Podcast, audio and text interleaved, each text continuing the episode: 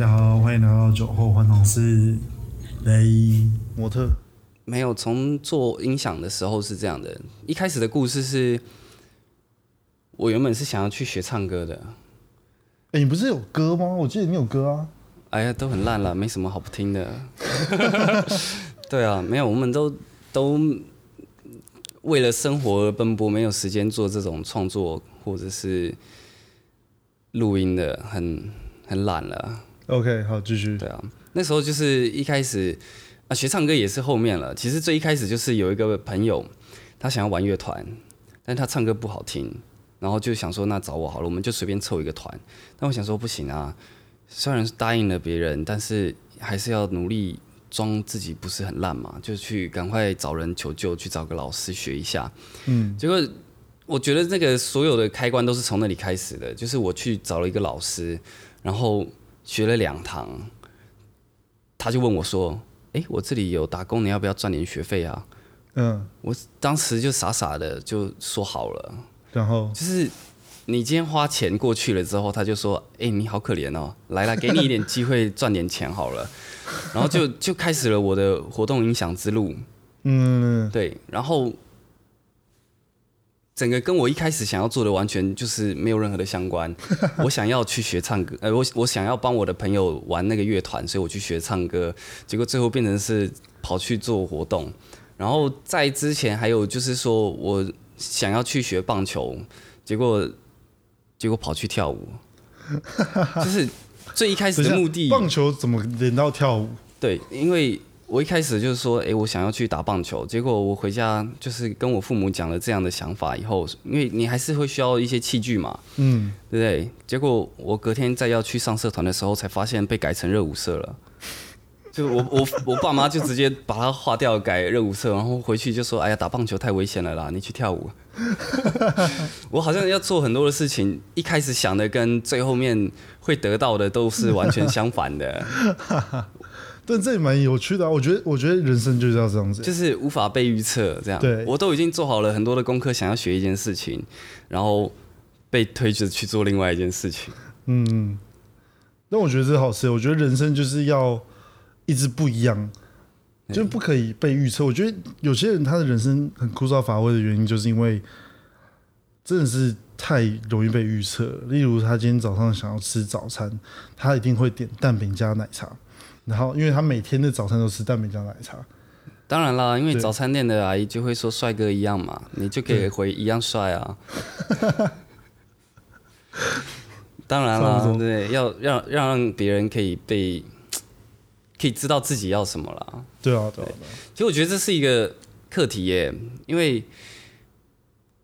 有的时候如果一个人很难被预测，会觉得他很失控，对然后就会给人一种这个人不稳定，对。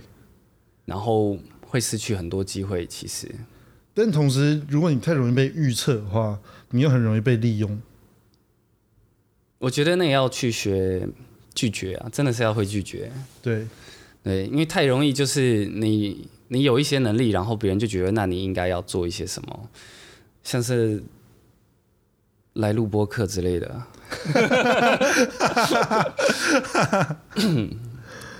对之类的。我们在讲应该是其他频道啦。对啊，就是都找一些好朋友来，然后录播客之类的。但其实播客这个圈子也差不多这样啦，因为就算有赞助或者是一些业配，也很难很难打平。对，我也这么觉得。对，更何况是不接业配的状况，就真的要多多靠大家帮忙了，只能这样子了。只能，这样子，太难撑了。没错，还需要一个正职啊。我们无法跟那个叉叉 talk 的那个主持人一样，就是光讲创业的一些事情，然后就发大财这样。其实那算蛮多，蛮多后来的，就我观察到的人，蛮多都会是往那个方向去。当他开始成功了一两次，我只能说成功很吃运气。嗯，那当你有了那一些运气之后，会有很多人愿意跟随你，然后这个就是一个你不需要再靠运气就能继续成功，或者是至少不跌倒的机会。对所以蛮多人到后面都是做线上课程，尤其是像现在这样子网络很发达的状态，线上课程、演讲，然后可能到处去教别人说自己过去的经验。对啊，对，像哎、我记得你也有回去大学演讲过。对，都是一件很荒谬的事情啊。你现在现在会不会觉得回去演讲的内容很烂？我现在我每次回去演讲内容都很烂，哇那你怎么好意思？不是？你知道我第一次回去演讲的时候在讲什么东西吗？他第一次找我回去演讲的时候，想要讲的事情是，呃，一个大一就被二一，大二升拿到退学通知单的一个学生，如何能够在大学毕业之后还可以有一个创业自己的一个机会？然后，我努力了，赚了一百万，然后终于成功从爸爸那里拿了四千九百万创业了，是这样吗？不是不是，哎、你你大学念多久啊？六年，五年六年吧，五年六年了。啊，我记得你，我毕业之后，然后我们那时候还有联络，然后我记得你整个超修，一个学期修到三十五个学分，差不多。三十五个，我觉得超夸张的。我跟你讲，就是我大一大一一整年拿到学分，跟我大四上学期拿到学分是一样多的。然后我大二整年拿到学分是我大四一个学期的一半。你大四怎么可以过得了啊？我不觉得那样，你还有时间念书考试，哎，光去上课点名就已经是很累了。没有没有，大四的时候我上学都是上第一堂课，然后就跟教授说，呃，我之后可能会很不常来学校，所以我可以直接变期中、期末五十五十学习成绩这样。哎、所以你之前都没有过的原因就是你不去上课，对啊，就都在酒吧，然后早上就直接早上就直接上班啊，早上上班、啊，然后晚上去酒吧啊。对，哎、对啊，那你演这样，其实我也开始好奇了，那你是如何从这样子到创业的？就一切都是从大岩壁开始啊。真的是从岩壁开始，哎，对啊，就是你知道岩壁生，这是一个给就是想要岩壁生的人，我给你一个非常忠忠诚、忠贞、随意，反正就是非常诚心的一个建议，就是不要浪费你的时间。因为像我大五的时候发现啊，我大四好像修太多课了，所以我大五剩下嗯七学分吧，还是六学分？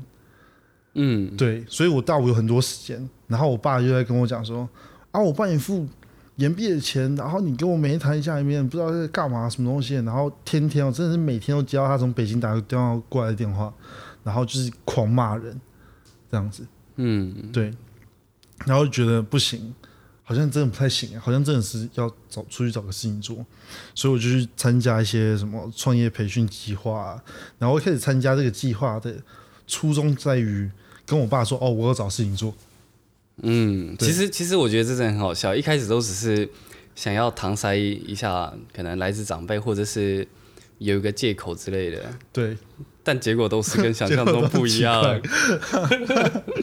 对，结果就不小心就哎、第一阶段哎、突然间过了，然后第二段阶段哎、不知道为什么主持人都觉得我很棒，所以又互互相评选哎、又过了，然后参加什么英文考试、英文检测啦，然后想说我英文这么烂一定不会过，结果参加一下哎、我过了，然后不小心就哎、可以免费出国，好棒哦，然后就免费出国了。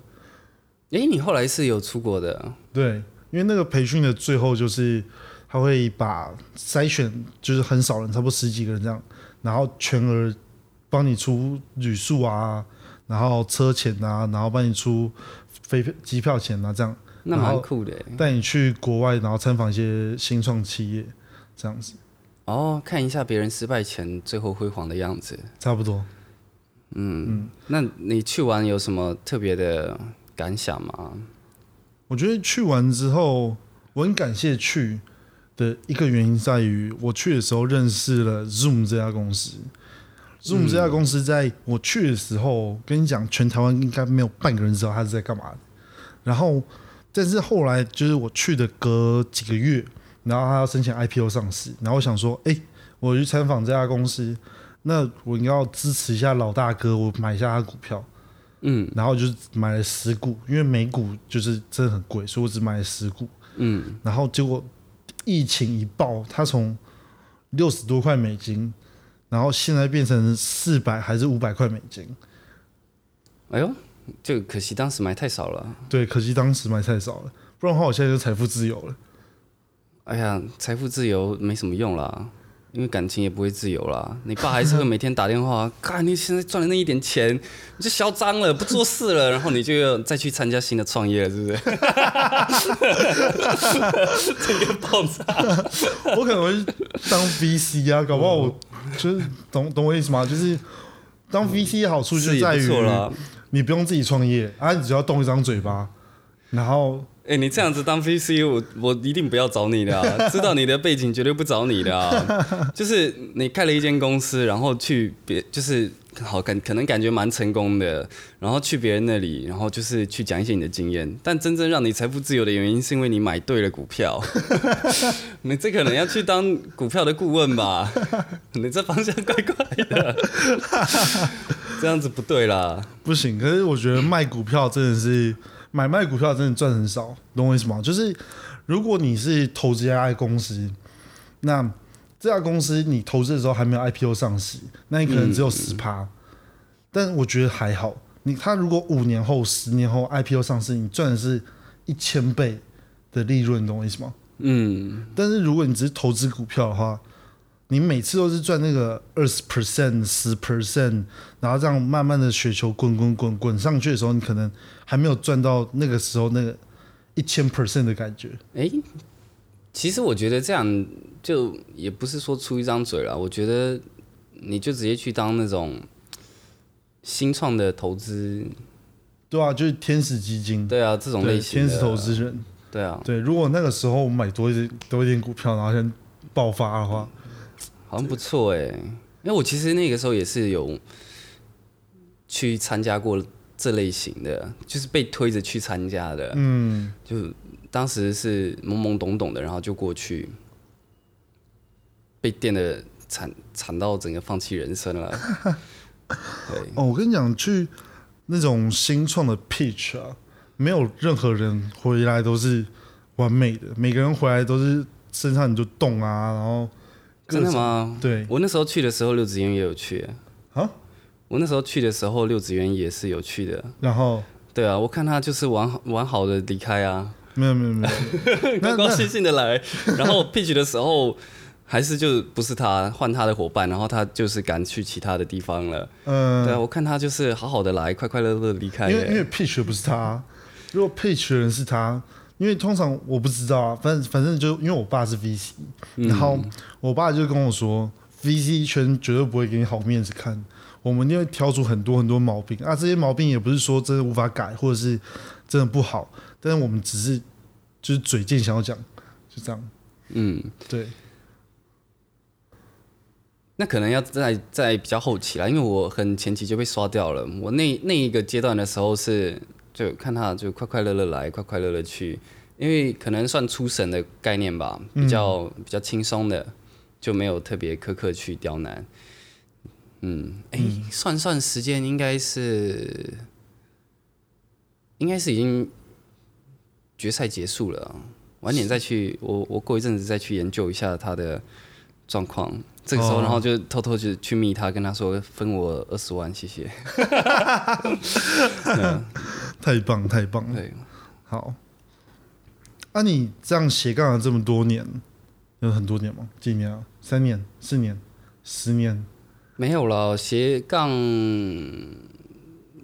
其实我也没有觉得现在算斜杠哎、老实说，因为我现在我现在想做的事情就是还是会想偏娱乐的性质发展啦。嗯对，然后从活动音响，然后到可能泡咖啡，然后到模特这一些，我都不觉得太斜杠，因为它其实算同一块的，就是娱乐这一块。嗯。对，那你在这里待这么久，那你对就是有志想要跟你一样的人，有什么样的想想要跟他们讲的话？不要啦，不要跟我一样啊，要找自己特别的方向吧。就是如如呃，可能一样的东西是一种特质吧，那就是去做自己会喜欢的事情啊。嗯，对，其实我很想问一个事情、哎，就是因为现在很多人都会开咖啡厅，就是梦想就是开一个咖啡厅，然后小确幸一下。开咖啡厅不会小确幸，会赔钱。真的，真的，真的，开咖啡厅是不会不会真的赚钱的，除非你是对咖啡很有爱的人，什么叫做对咖啡很有爱？就是你是会愿意去推广咖啡，然后呃，可能是你已经成功了吧，然后你要找点事情做的时候，你可以开个咖啡厅。嗯，对啊，因为台湾最近就有一个咖啡厅很红啊，台北啊，叫 Simple Cafe，、它就是一开始开在我记得好像东区吧还是哪里，然后还是一个小小间的，然后后来那个里面的主理人，然后他就跑去比赛，比那种世界咖啡比赛，嗯，然后不小心拿到全世界第一名，然后回来之后，哇，就爆发哎、可是这种其实我觉得跟开店一样啊，就是吃前面几个月，嗯。大家可能会很愿意来尝鲜。像好面包好了，那个吴先生的面包，您还有记忆吗？没有你，还吃吗？就是当时他也是在国外，然后得名很强，然后哇，过去排队了一大堆，然后可能稍微卖贵一点，也是很多人都会愿意要等要去试。嗯可是过了一阵子之后，好像也就不会有消息。当然，他一定还是赚钱的，这是可以肯定的啦。对，对，但对于一般人来说，除非你是有那么大的名声了啊，不然你开了一间店，没有人太知道在哪里，是很难经营的。嗯我大部分认识的咖啡厅有有赚钱的，然后也有真的不赚钱的，嗯，但是还是一直开着。像我那一种，就是算不赚钱的，但一样是一直开着。因为开了一个店，但重点是要做的是什么？嗯，如果如果说是真的做纯的咖啡厅，不要配吃的，就是不要有餐，因为有餐的话，我们可能就比较偏餐厅的啦。嗯，你就是卖一些点心、咖啡这样类型的这，边下午茶馆，很难，真的很难赚，因为你会喝咖啡的时间就是早上、下午，晚上都不太喝了。嗯，那这个时候，一般的人也都在上班，对，你能冲的可能就是中午外带，或大学生，对，或大学生，你的客户群其实会被压得很很紧绷，嗯，对，真的不推荐要开咖啡厅啦。那你要转好吗？变开酒吧？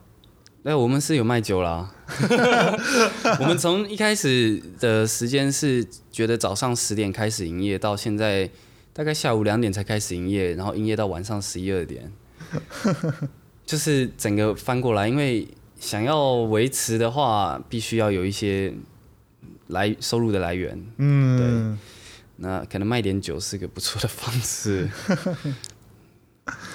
因为喝咖啡真的太少了，嗯，要这个时段有空的，那这个时段会比较有空的人，大部分也都算可能财富比较自由的人，对。他们也会比较追求的是有名的部分。对，或者是咖啡豆是特别好的之类的，对，那除非你在开店之前，你就是有一定的名气，像是你刚说的那也是先有名了以后才开。没有，他是先开，然后做的就平平稳稳来，都是熟客，然后后来就是有名之后就爆发，然后现在在华山那边开了一个全新的旗舰店，你知道那旗舰店超扯，就是你他直接在门口放一个面板，然后你要按那个号码牌，然后嗯，扫 QR code，然后你还会发现，哇，我要等半个小时才可以进去喝咖啡哦。这样这样很好了，好的东西是值得等待的刚好在华山就是可以逛一圈，找个展览晃一下回来，享受一下咖啡，我觉得是不错的。嗯，对啊，那一开始就有开一间店，那也是算很不错哎，对，因为真的很难。真的很难。对啊，你你你也有开过，也不是开过咖啡店啊，你有你有开过公司，你你觉得是什么样的概念吧？我觉得不不建议，就是真的会不推荐啊，因为 真的不建议耶，会负债累累。然后，尤其是你当你那种失败的时候，然后你就开始思考是，想我负债要怎么还？对啊，因为我我其实有一个朋友，他也很有趣，这个可以当个例子来讲。他那时候算是做工程的，然后他们有一个小工作室，算是画建筑图的这样子。然后他就说，他有在想要要不要自己出来开一间。然后我的第一个问题就是问他说：“那你觉得你哪里比你老板厉害对啊，？”对他就是说，他觉得学的差不多了，好像可以自己出来做点事情。对，其实蛮多的时候，一开始会会有这样的想法，然后出去被现实碾压了一遍以后，才知道自己错了。对，对，那我就是把我被碾过一遍，就是去参加比赛，然后被羞辱了一轮以后的经验给他。就是那你对于未来的规模有什么样的想法吗？你大概要做几个人的工作室？然后你觉得你这样可以赚得到多少的钱？对啊，对啊，对啊，那零零总总的算了下来以后，就会发现说，呃，他赚的钱其实跟他老板就也是差不多，他老板整体下来赚的比员工只多了一些而已。嗯，对，因为你每个员工你要把事情分担下去，然后薪水发一发，其实他也没有赚多少。对，对，就大家很容易会想说，哎、老板赚很多钱，然后 blah blah blah blah，但是其实他们都没有看到一些隐性的成本，例如其实每个员工的看到的是公司赚多少，对是公司的数字，但不是老板的数字。对对，当然也有一些是可以比较私人化的，就是公司的数字就是老板的数字，但那是很少很少的，不可能这样子。嗯，对，因为劳健保，然后人事成本、器材费用，然后维修的费用，出去交际应酬等等的。因为你是老板的话，你要去想办法接案子，在底下当员工是不用想这个的。没有案子，他还是要给你一样的钱，对，一直到他真的没案子把你废掉了。没错，不然在那之前有没有案子都跟你没关系，。真的，对，然后每一笔这样子，以及你的流动资金，因为很多时候对方是不会准时付钱的。像我之前接的案子，也有一些都是说要给，然后一拖就半年一年。像我之前也有一个老板，他拖到了现在还是没有拿到钱。大公司很容易这样子，大公司超容易，对，对。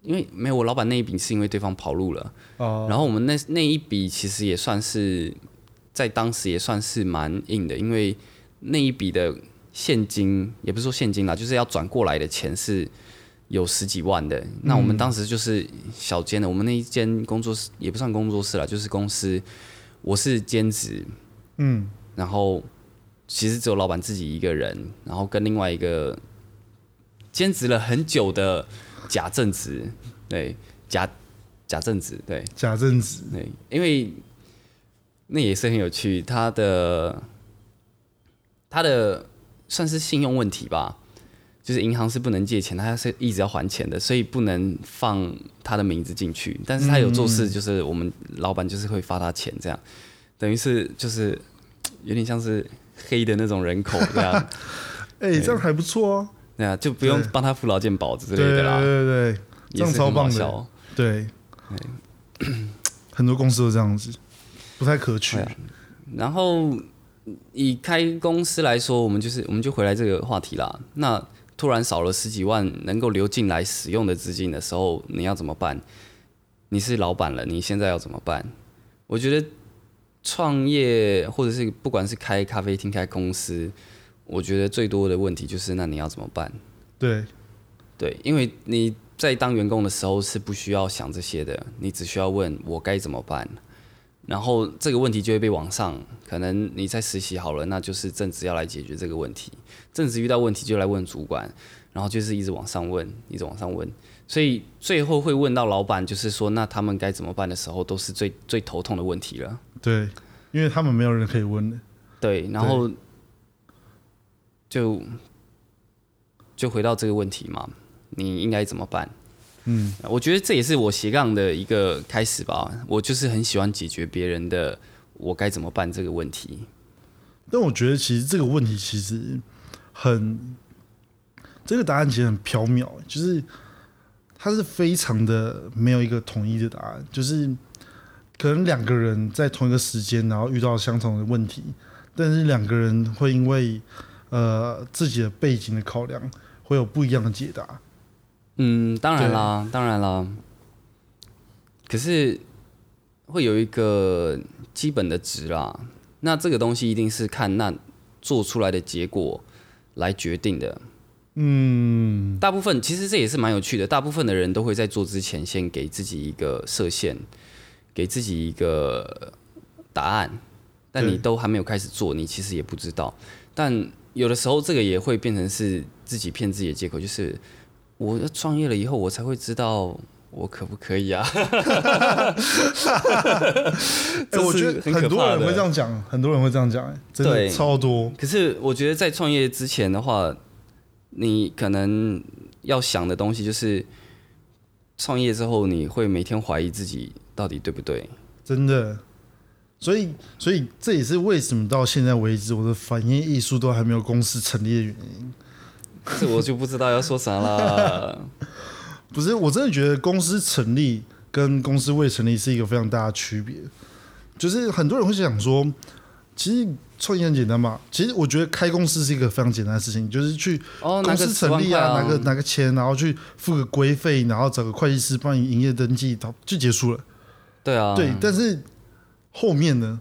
后面是一个非常大的问题，你每个月都要缴会计费呢，那你律师的费用呢？那你场租的费用呢？你的人事的费用呢？你的一堆的费用，那这些费用怎么办？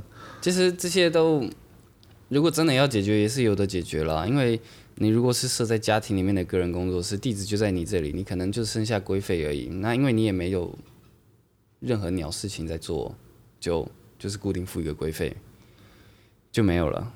然后你就可以说，对我现在是老板。这也是很虚无缥缈的老板，这不太行。对啊对就是如果说你要有个公司的话，它真的不难，你只是有一个名称，那你也还可以去帮自己印个名片，对但也就这样。重点是开公司之前，其实我也有一些朋友，他也会问我相关的经验。我其实最一开始就会问的是你想要做什么，差不多，对啊？因为太多的人就是说我想开店，我想当老板，然后就是为了创业而创业。对，那对其实我觉得跟现在的政策也有相关，因为现在的政策就是很很鼓励民众新创，然后或者是创业，嗯，太太多了，就是都会去鼓励做这些事情。对啊，因为太多政府就是一直在，我觉得算是冲业绩吧，希望底下的人创业，然后可能在国际上面，或者是有一些可能给高官看得到说，哦，台湾现在很棒。我觉得，我觉得应该是他们想要有热钱进来，因为如果有热钱进来的话，就是相对的整个 GDP 啊或什么都可以提高，对啊，然后失业率也可以下降。就是给这给人这样的感觉，然后就会不停的，可能给年轻人这样的希望对跟想法，就是说，哎、我们已经有建设好非常好的平台了，可以提供你可能加速器啊，然后帮你去挑掉很多的问题，然后让你更快的朝着你的方向去。对，对但问题是，你的方向对吗？我觉我觉得很多，可是我觉得，我觉得政府虽然说这样很完美感觉，但是你实际去参与它的一些呃东西啦，就是像它的一些孵化器，你会发现它给的东西跟想象的东西差很多，这就就是像那个啊写、文案一样啊，对啊，写的，然后申请到的经费，但实际做事都是不一样的。真的对，真的会差很多啦。真的差很多。对，说好的免费法律顾问呢？哎，怎么还要预约？然后预约要隔一个月这样子？然后它的每一个这种平台里面提供的免费的机制，其实也是有业绩的问题的。对虽然它可能说帮你解决了你的很多的问题，但是它就只能写一个案件。可是如果它每个都摸边摸一下的话，它就是可以写好多个。对对，但最后真正去解决问题的人还是自己，因为嗯一个人的时间是有限的，那他就算是再资深的顾问好了，你今天遇到问题的时候，其实我也很常有这样的比喻。你今天遇到这个问题，你已经想了三天，你要如何让别人知道你在想什么问题，然后快速的进入状况，再用他的经验给你答案，这是很难的。所以别人一定是一开始听，然后听了一点点粗糙的东西，就先给了一些答案，但是他又要把这样的时间再分散给很多人。嗯，最后要去解决问题的又回到你身上，你就是听了一个也不知道对不对的，然后你还不知道他到底是不是有跟着你一样的状态，没错，然后给的答案。没错。很多人给的其实听起来有建设性，但其实都没有什么太大建设性的回答。因为那一些都是被训练出来的啊，就是说，好什么样类型的问题，我就往前一个级别问，就是你今天在学跑之前，我就先问你走路的问题嘛，就这样子。差不多。然后感觉就会有一点道理。可是如果我们讲的像是刚刚那么简单的话，你就会觉得好像没有没有什么神秘感。嗯，对，好，你今天可能在创公司之前，我可能就会问说，那你想要做什么贡献？你的问题可能已经不在于这里了，但是我就是用这样的方式去确定你的信心，然后最后你自己有信心解决了你的问题，没错。然后你就会觉得哇，他讲的很重要，就是你要去给自己一个很好的方向，然后你就可以很好的突破。很多人都被骗了。对，对，但其实真正让你可能成功的原因，是因为你有解决事情的能力，你知道该怎么办，真的然后他们也不需要去帮你想该怎么办。没错。他们其实很很多的时候都是可以直接就是说，嗯，听完你的这样子想法以后，我可以提供很多的建议，有很多的出路，有很多的什么样，但是可能一条都不适合你，没错。因为这一些的出路都会有一个问题是，你有没有这样的人脉？那都是他们累积来的人脉，除非他讲完了以后，他会把资源都给丢给你。对，不然的话都是讲空的。没错。对，像是好，可能像我现在这样子，有可能一点点摄影相关的，然后一点点音响活动策划，然后到咖啡厅等等相关的。那你问我一些文创的东西，我就是可以说啊，我可以帮你去找到什么样的市集在哪里，然后可以让你有曝光的机会。那后面怎么样怎么样，我都可以就是说一条龙下来。对，可是有一个前提啊，那那要我愿意啊，然后再来是我愿意之外，还要我那一些人也愿意啊。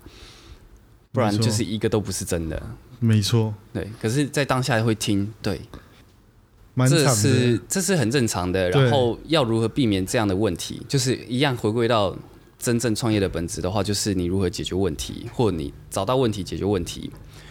对，如何避免被一直拒绝，就是嗯也是回到刚刚的一个故事，你已经花了三天的时间去想，你如何让别人快速的进到状态，这是在表达能力上面需要被训练的。为什么觉得。因为你如果可以让别人去知，就是你你去浓缩你三天想到的经验跟答案，你浓缩成十分钟，这就是你所产生的价值。我让你少走了三天的路，然后大家会为这个买单。嗯，对，同意。就是时间最后会跟金钱是有一个，也不一定是金钱啦，但是时间会是大家在一直争取的东西。